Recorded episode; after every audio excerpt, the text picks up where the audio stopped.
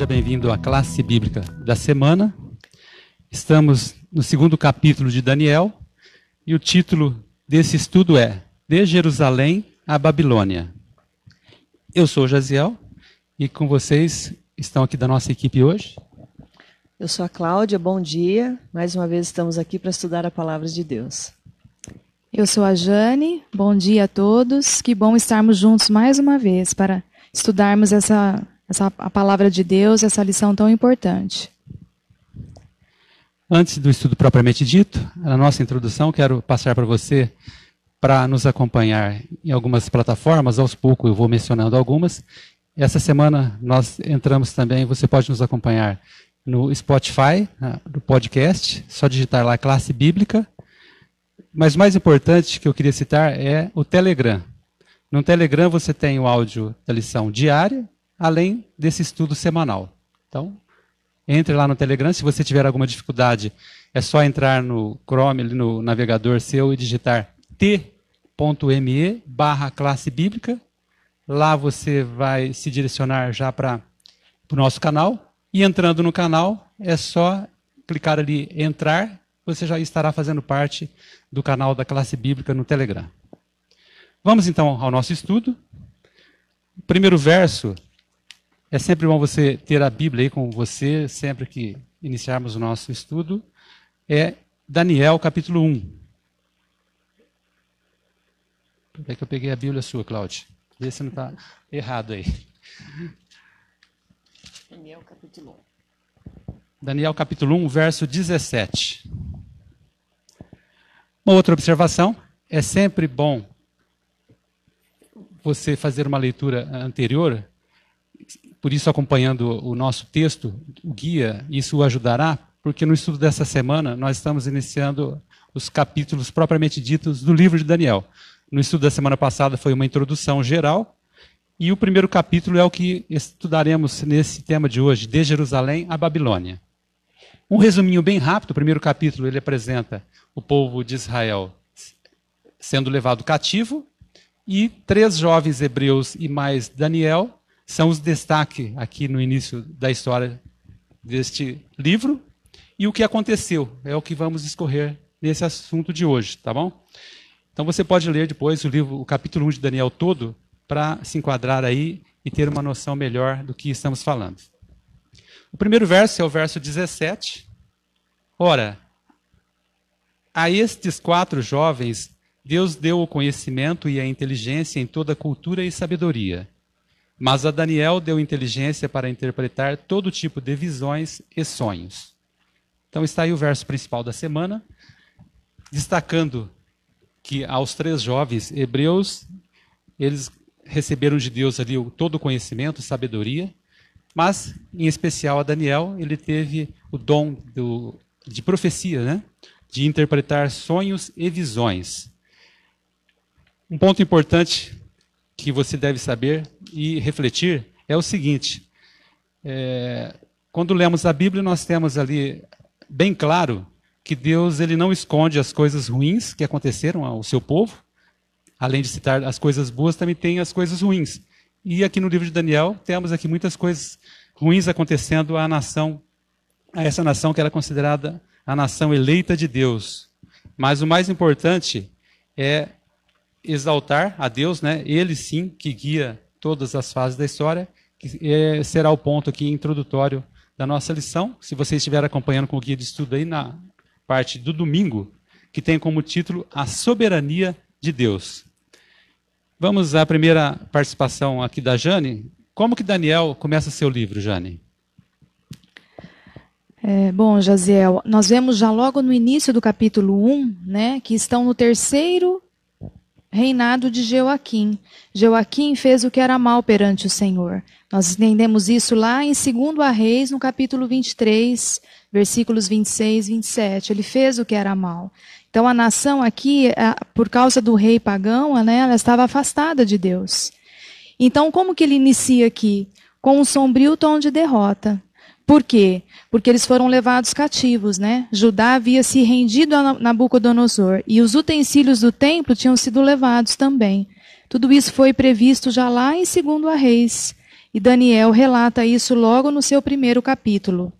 É, é interessante também saber que esses utensílios foram levados à terra de Sinar. E Sinar é, é, o local onde, muito tempo atrás, foi iniciado o projeto da Torre de Babel. E a Torre de Babel mostrava uma rebeldia contra Deus, né? Então, tudo isso estava sendo aqui acontecendo logo no início do capítulo 1 de Daniel. Muito bem, então temos aqui o contexto histórico e loca, a localização, né? A história de Daniel se dá ali nessa região, que antigamente então foi erigido ali a Torre de Babel, né? Isso é um, é, foi bom essa citação porque na, nos detalhes da profecia essa informação depois será importante para interpretarmos é, outras situações também. Então, é, aquela região, a princípio, ali tinha sido erigida a Torre de Babel. E com relação ao que comentamos é, de do povo se afastar de Deus, ora eles estavam com Deus, ora se afastavam. Nesse momento que Israel foi levado cativo, né, a queda dessa nação foi acreditada a quem? É interessante esse detalhe, né, Cláudio? É interessante, porque é, a gente, quando a Jane fez os comentários, aí o povo estava em rebeldia contra Deus, e aí então Nabucodonosor vem, faz a empreitada contra Jerusalém, né, contra Judá, na verdade, e o que acontece ali? A gente percebe assim, apesar do poderio militar de, de Babilônia, Daniel, aqui no capítulo 1, ele diz que a, a, a, derrota deles foi acreditada porque Deus havia permitido que o povo fosse levado cativo. Então, tem toda uma história aí de rebeldia, de rebelião contra Deus, né? E a gente observa assim que Daniel ele entendia isso, né? Tanto que no início do seu livro aqui diz assim, ó, o Senhor lhe entregou nas mãos a Joaquim, rei de Judá. Então, assim, é, a gente entende, e Daniel entendia isso, que eles estavam naquela situação, eles foram levados cativos, porque Deus assim havia permitido. Como é que a gente, de repente, iria é, reagir diante de você estar tá no seu país, na, na, sua vida, e você saber que Deus permitiu que você fosse levado cativo para um outro país para ser escravo? Tem toda uma história aqui né, de, de, escravidão, de você ter que assimilar a doutrina de, um, de uma outra nação. Como é que a gente reagiria? Daniel e seus companheiros tiveram uma reação de fé nesse mesmo Deus, porque eles sabiam que o povo estava naquela circunstância devido à rebeldia contra Deus.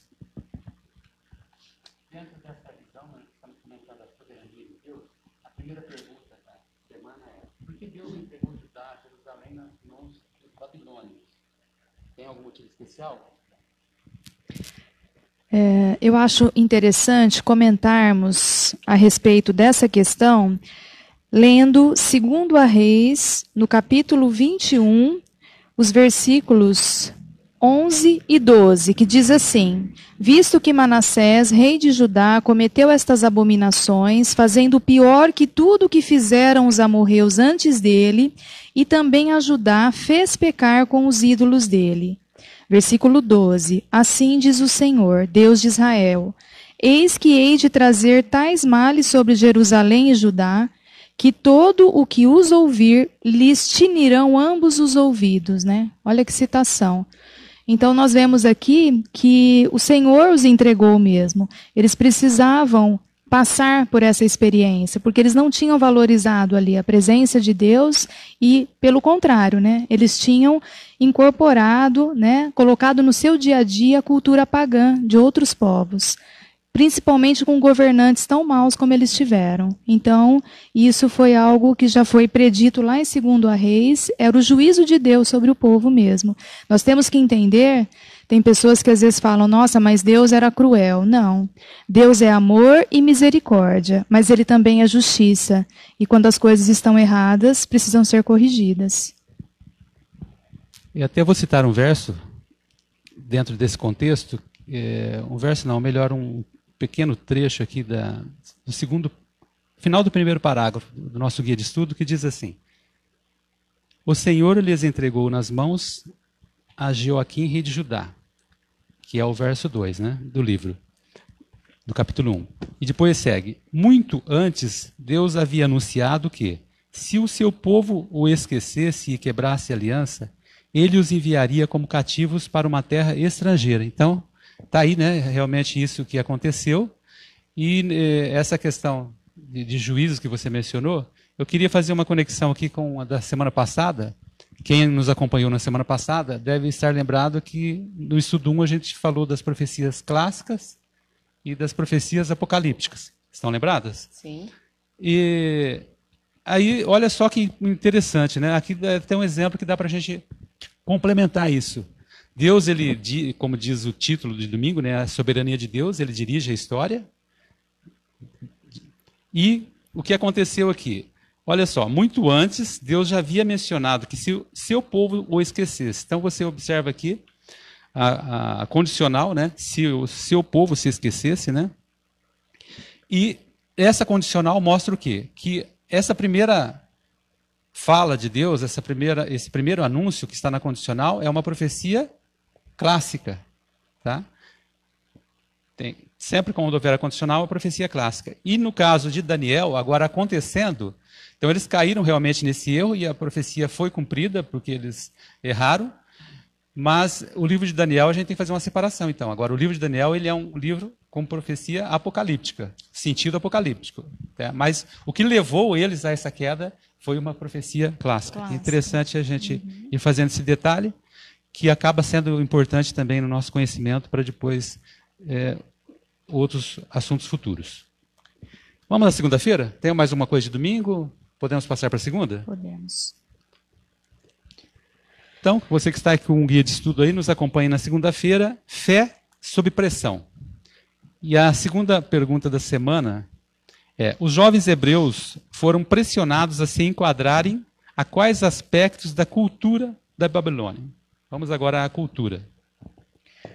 Interessante que os problemas haviam só começado, né?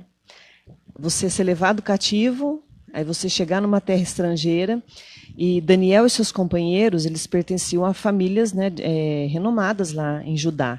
Então eles foram selecionados aqui para trabalharem diretamente com o rei. Né? Então, quando eles chegam ali, eles ficam sobre a guarda né, do, do chefe Arioque, que era o chefe dos eunucos.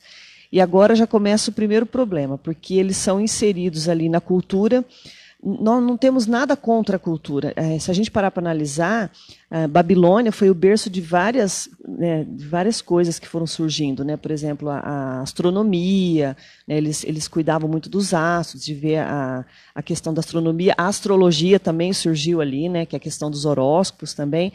Mas o que a gente percebe aqui é que eles tinham que se, se, se educarem na cultura dos caldeus. Então, assim, você assimilar a cultura num ponto é muito bom, eles tiveram isso. Só que o que acontece aqui, quando eles chegam, o primeiro ponto que já pega para eles aqui é a questão da alimentação.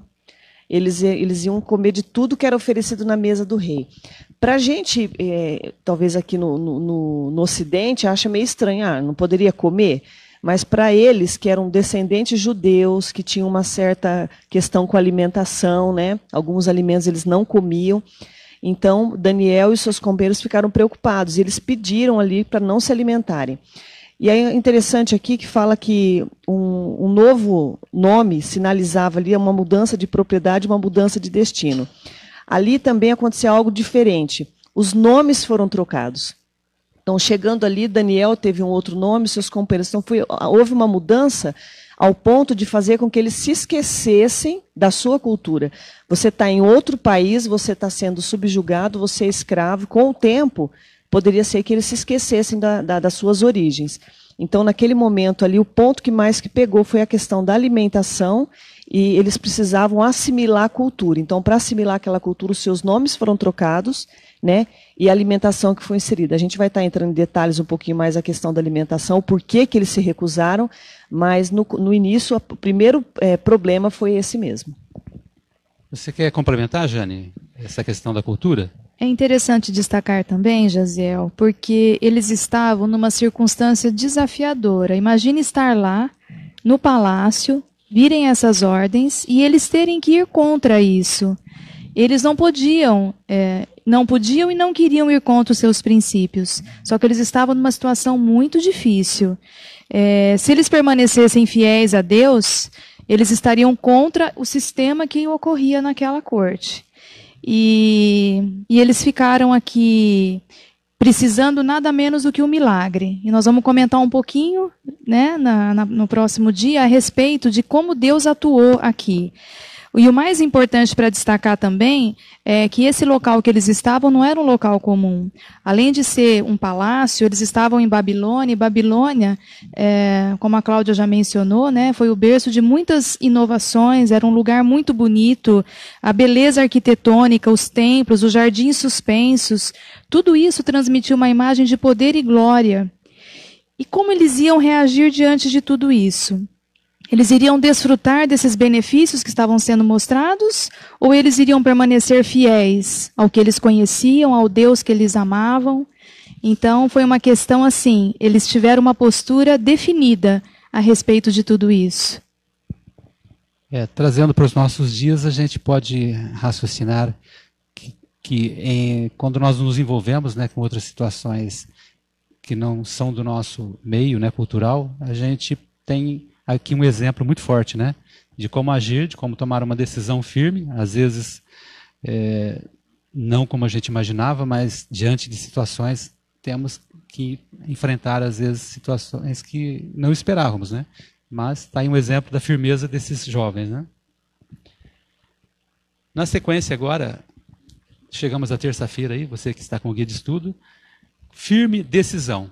Vamos enfatizar agora a questão dessa decisão que resultou dessa firme decisão que eles tomaram. E a pergunta é: temos aqui dois fatores em ação, a questão do livre-arbítrio e a intervenção de Deus. E em cima disso, eh, vamos comentar aqui porque a questão do princípio, né? Como porque isso foi importante. E, ô Cláudia, o que, que você respondeu aí? Interessante, a gente comentou, né, que quando eles chegam, eles têm então ali a decisão de não se alimentar daquela comida. Para nós hoje, pode surgir, não, mas é estranho isso, você senta ali, você não vai comer, mas tem um, tem um fundamento muito interessante aqui. Tem um livro, até vou comentar, mostrar aqui para vocês, chama Segredos de Daniel, do Jacques Ducan. Se alguém tiver interesse depois em adquirir, a Casa Publicadora tem esse livro, muito bom. O autor aqui, ele fala um pouquinho sobre o, o, todo o livro de Daniel. E ele menciona aqui na página 17, ele diz assim, eu vou só ler um trechinho. É, o, no, tanto na Bíblia quanto na cultura do Antigo Oriente, a refeição ritual ocorrida no contexto de um culto de adoração. Então, toda refeição ela ocorria num contexto de um culto de adoração. Então, aqui para eles, quando eles estavam em Babilônia, né, os babilônios consideravam o rei como um deus na terra. Então, o consumo ritual diário da carne e do vinho que o rei ali proporcionava tinha um propósito, além de fornecer o sustento físico, mas também principalmente de transformar os envolvidos em servos leais ao rei. Então, aqui a expressão hebraica usada em Daniel 1,5, traduzida como literalmente assistiam diante do rei, significava aqui que eles consideravam o rei como um deus. Então, o fato de Daniel e seus companheiros se recusarem a participarem daquela mesa do rei implicava em aceitar o rei como seu Deus. Então, eles teriam que recusar o Deus verdadeiro e aceitar aquele rei. Então, por isso que eles se recusaram a se alimentar, sentar na mesa do rei e comer junto ali. Aquelas iguarias, além dos alimentos impuros que estavam ali, que é citado em Levíticos capítulo 11 é, tinha também esse, essa interpretação, que quando você sentava na mesa e comia daquelas iguarias, então você estava se submetendo àquele rei. Então, na, na verdade, assim, você estava aceitando ele como seu Deus. Então, tinha todo esse contexto histórico também, que quando a gente lê ali, de repente, superficialmente na Bíblia, a gente não entende, mas se a gente for analisar o contexto do tempo de Daniel, era bem isso. Então, o, o, o porquê deles rejeitarem se alimentar daquelas iguarias. Então ali a gente vê a, o primeiro ponto que eles usam a sua liberdade, né, o seu livre-arbítrio para não se contaminar. E a, e a, expressão é usada, Daniel diz, nós não queremos nos contaminar. Né? Foi até um ato corajoso da parte dele, porque você parece até meio prepotência. Você está num país estrangeiro, você é cativo e você agora quer impor né, mas é, eles não estavam impondo a sua doutrina, mas eles estavam deixando claros que eles só serviriam a Deus. Isso é um ato de coragem que nos inspira hoje, né? É impressionante, né? Se a gente for pensar desses detalhes, da importância da gente estudar a cultura a histórica. Muita gente fica um pouco assustado. Ah, mas eu tenho que estudar tudo isso para entender profecia. É, é um estudo constante, né? Aos poucos que a gente vai aprendendo, né? E até a gente incentiva vocês a procurarem bastante material para estarem aí com mais subsídios, né? Por exemplo, esse livro que a Cláudia citou, do Jacques Ducan, Segredos de Daniel, você pode procurar na CPB, né, Casa Publicadora Brasileira, cpb.com.br. Esse e outros materiais, né, para você ficar aí com mais conhecimento e assim ir juntando aí as peças desse grande quebra-cabeça, né, que é a profecia bíblica. Nessa sequência da decisão deles, tem a questão também da alimentação, né, Jana? Que, que você anotou aí?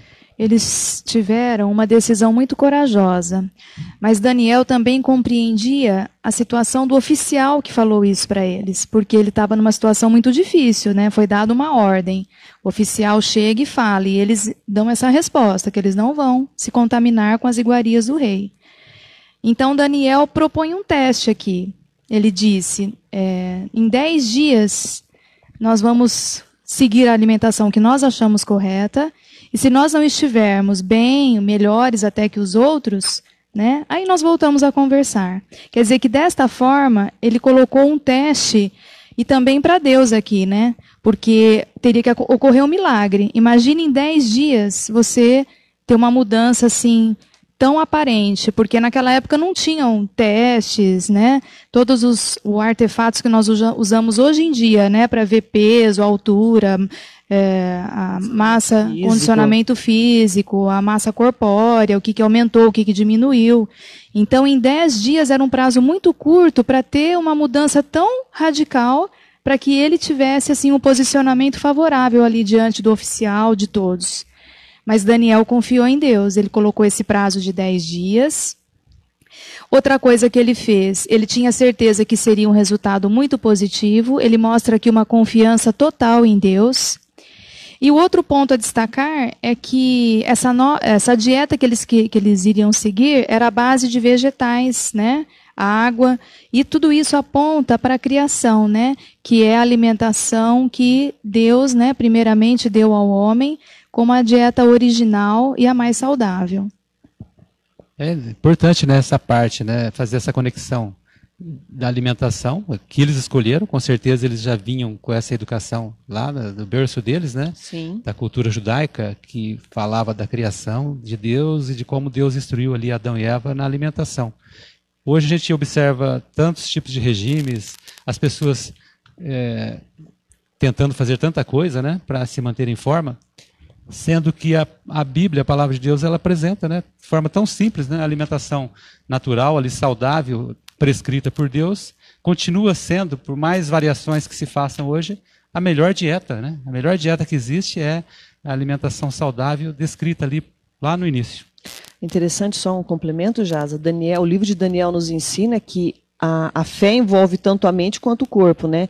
Então, assim, a ideia de que você não precisa se alimentar bem para ter um bom relacionamento com Deus então, quer dizer, a mente e o corpo está muito ligada. Então, o livro de Daniel nos mostra isso. E depois dos dez dias ali, o que foi feito os testes com eles, eles se saíram muito melhores do que os próprios ali, dos outros de Babilônia e outros cativos que estavam ali, que haviam comido de toda a mesa do rei.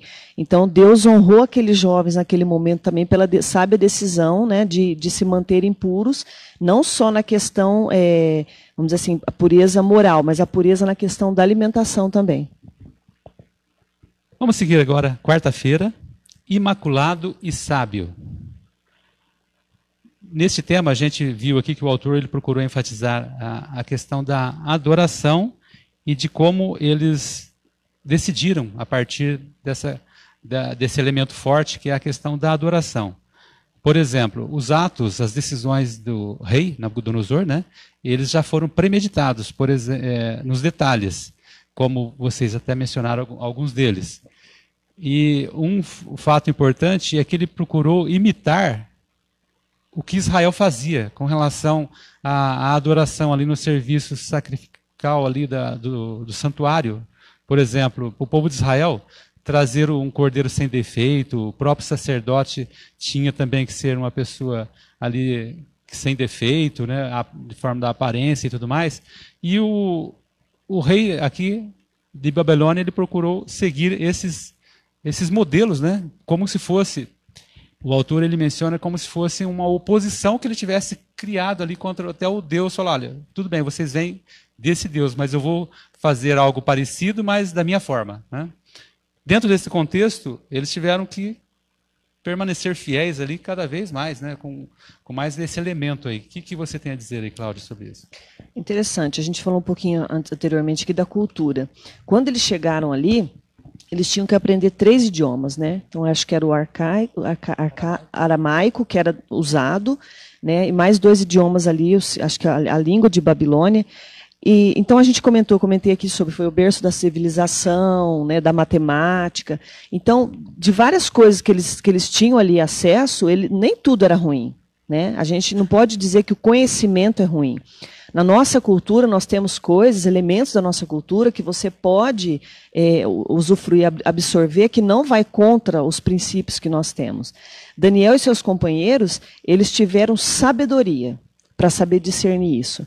Então, sabedoria é diferente de conhecimento. Né? Você conhecer as coisas, você tem conhecimento de várias coisas, mas a sabedoria é algo que Deus nos dá para a gente discernir se aquilo vai ser bom ou não no nosso relacionamento com Deus. Eu achei interessante, né, diz assim, Daniel, ele era sábio não porque ele ele tinha dominado as complexidades da língua e literatura babilônica. Ele era sábio, mas por sua fidelidade a Deus.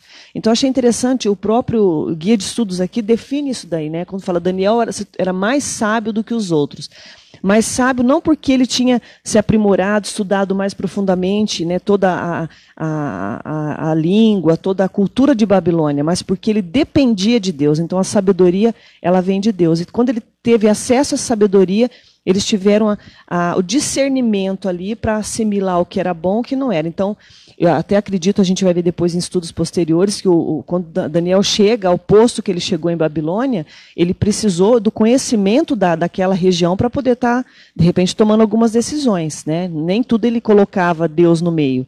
Ele tinha algumas decisões que ele tinha que tomar.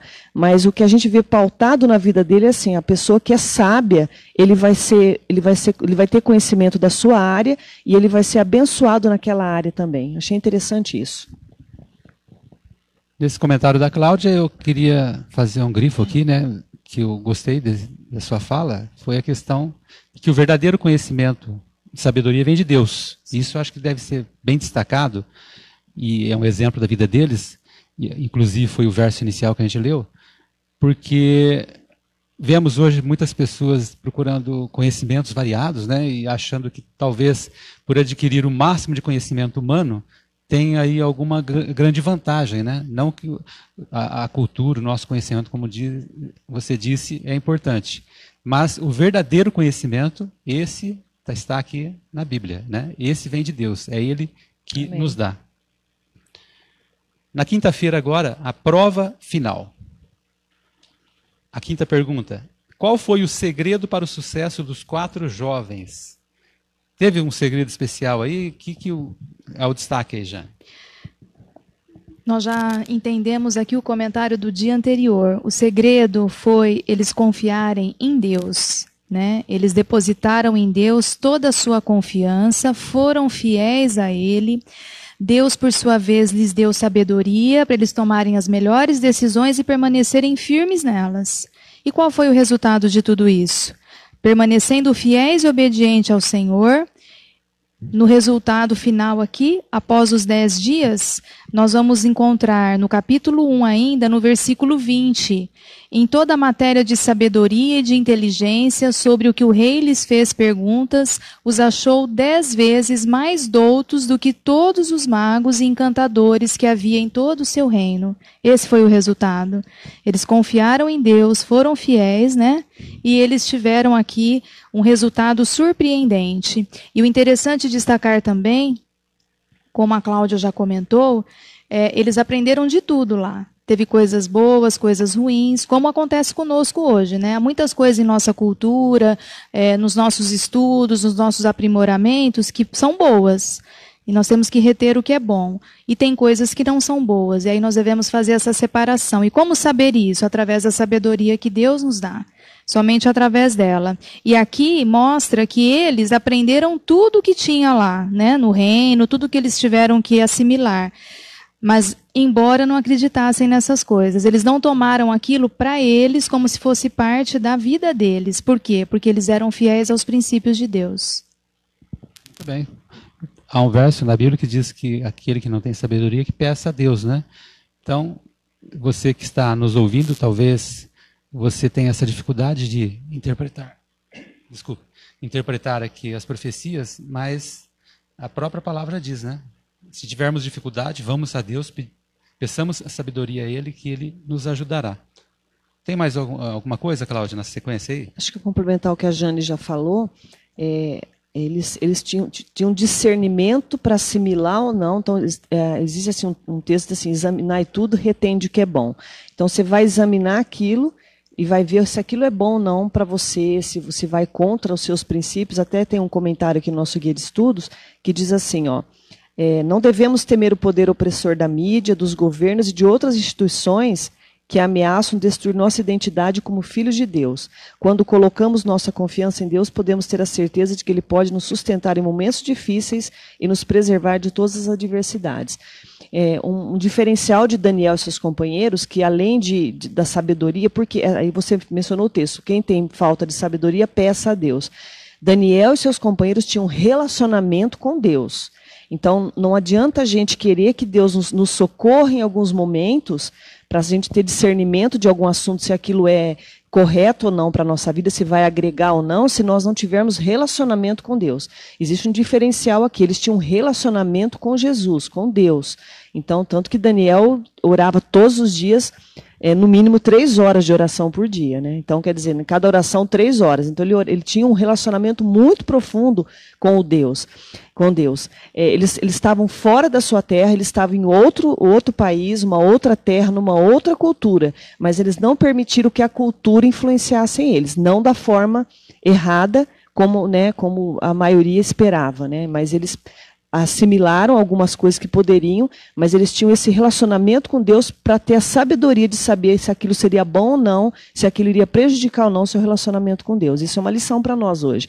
A gente tem que tomar cuidado né, com a mídia, com as coisas que nós estamos vendo acontecer hoje aqui ao nosso redor, no nosso país, por exemplo, na nossa cultura, mas nós precisamos ter o discernimento de Deus, ter um relacionamento com Deus para saber se aquilo é bom ou não para nós. E é esse relacionamento que vai fazer a diferença. Na sequência, eu gostei aqui que o autor apresenta como se fosse uma síntese, né? Três itens aqui de lições que dão praticamente quase que um resumo, né, Jane? Isso mesmo, Jaziel. Nós temos aqui no nosso guia de estudo é, lições importantes que nós temos que aprender sobre Deus, né? Observando aí Daniel 1. A primeira lição é que Deus está no controle da história.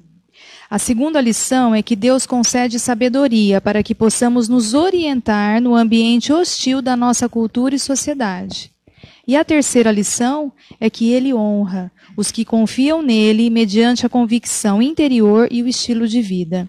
São lições importantíssimas, né, que colocamos em prática hoje no nosso viver. Sabemos que Deus está no controle, sabemos que Ele nos dá sabedoria para escolhermos o que é certo, o que é errado, o que nos convém, e sabemos que Ele nos ajudará a cumprir as coisas, segundo a Sua vontade.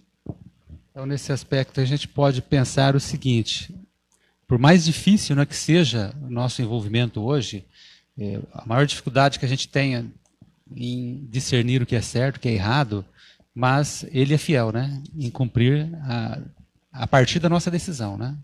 Com certeza, este é o nosso Deus. Nos momentos mais difíceis da nossa vida, Ele sempre abre uma janela de esperança para que vejamos a glória e a alegria que estão além do sofrimento e da dor. Esses jovens cativos, naquele momento, eles não tinham nenhuma percepção do que iria acontecer, mas eles confiavam em Deus. Como a Cláudia disse, eles tinham um relacionamento profundo com Deus. E apesar das adversidades, do momento terrível ali, eles tiraram coisas boas disso, né? Deram um bom testemunho e foram é, fiéis a Deus a todo momento. Muito bem. Estamos chegando ao final. Eu vou aqui ao minha, meu último comentário e depois vocês podem dar a palavra final de vocês. O aspecto que eu, aspecto que eu destaquei foi com relação é, à questão da pressão que eles receberam com relação à adoração, né? lá em Babilônia. Eles tiveram ali aspectos é, da cultura e uma pressão que para, para eles era superior no sentido que eles não tinham o que fazer, porque eles estavam submetidos ali àquela situação, né? Mas Deus, ele apresentou para eles evidências de que a partir da decisão que eles tomaram, ele estava no controle. Então, o que eu destaco aqui é a importância de conhecer a Deus e viver a palavra de Deus em qualquer circunstância. Então, não importa o que estejamos passando, o que estejamos vivendo, a circunstância, os problemas e os elementos culturais, é, as influências que nós estamos tendo, mas desde que nós decidamos ou tomemos uma decisão correta, a partir daí Deus age em nossa vida. Vocês que, podem dar também as palavras Eu acho finais? que eu ficaria com o conceito aqui de, de firme decisão ao lado do que é correto, né? É, a gente mencionou aqui a decisão deles em não se alimentar, em não se corromper. É claro que, como a Jane mencionou lá atrás, eles não quiseram deixar o, o chefe, né, ali, né, Arioque, numa situação, né, porque ele sabia difícil, que difícil, né? porque o rei poderia até mandar fazer alguma coisa com aquele homem. Mas a gente percebe assim que quando a pessoa ela busca Deus para tomar as decisões, as suas decisões abençoam também as pessoas que estão ao redor. A gente vai estar tá estudando mais sobre o livro de Daniel, a gente vai ver que Deus é, colocou Daniel numa posição em que ele pôde abençoar aquela nação. E é interessante isso, né? Porque Deus tinha também um objetivo muito grande ao colocar aqueles jovens naquele local. Apesar de ser uma né, a profecia de Deus havia se cumprido que o povo seria levado cativo, mas era uma forma também naquela circunstância de Deus ser apresentado para aquela nação. É um tema para um outro estudo, mas o que eu ressaltaria aqui foi isso, né? A sabedoria né, de Daniel e seus companheiros e o relacionamento com Deus em tomar as decisões acertadas e essas decisões, quando são tomadas com a ajuda, com o respaldo de Deus, abençoam também os que estão ao redor. Né? Então, Daniel não deixou aquele homem numa encruzilhada. Ele falou: depois de dez dias a gente vai ver. E Deus honrou ali aqueles jovens. Então, tem muitas outras coisas para a gente estar tá discutindo, vai ficar para os próximos temas. Outro ponto que eu acho interessante a ser destacado é que, embora a vida possa ser marcada por circunstâncias difíceis e às vezes até inexplicáveis, né? O Deus a quem servimos tem todas as coisas sob controle e ele pode transformar o mal em bem. Né? Tinha um motivo para eles estarem ali, né? como você disse, são temas de outros estudos. Mas Deus pode transformar uma situação, por pior que ela pareça, Ele pode transformar o mal em bem. Então nós temos que confiar em Deus, permanecer fiéis, né, como você disse, estar firmes e permitir que Ele realize né, a sua vontade em nossa vida. Concluímos então nossas considerações com vocês aqui da lição número 2 das profecias de Daniel. Estaremos estudando até o fim de março, são 13 semanas. Então, primeiro trimestre de 2020, é, vamos nos ater aqui a esse, esse assunto tão importante. Na semana que vem, a lição número 3, o título é Do Mistério à Revelação. Você pode ir se adiantando aí, se você não tem o guia de estudo, e ler o capítulo 2. Leia várias vezes. Nos acompanhe lá no Telegram a leitura do guia do estudo diário. E na próxima, no próximo final de semana estaremos juntos aqui considerando com os nossos comentários e fazendo o fechamento da lição número 3. Até lá então. Tudo de bom para vocês. Mais. Até mais.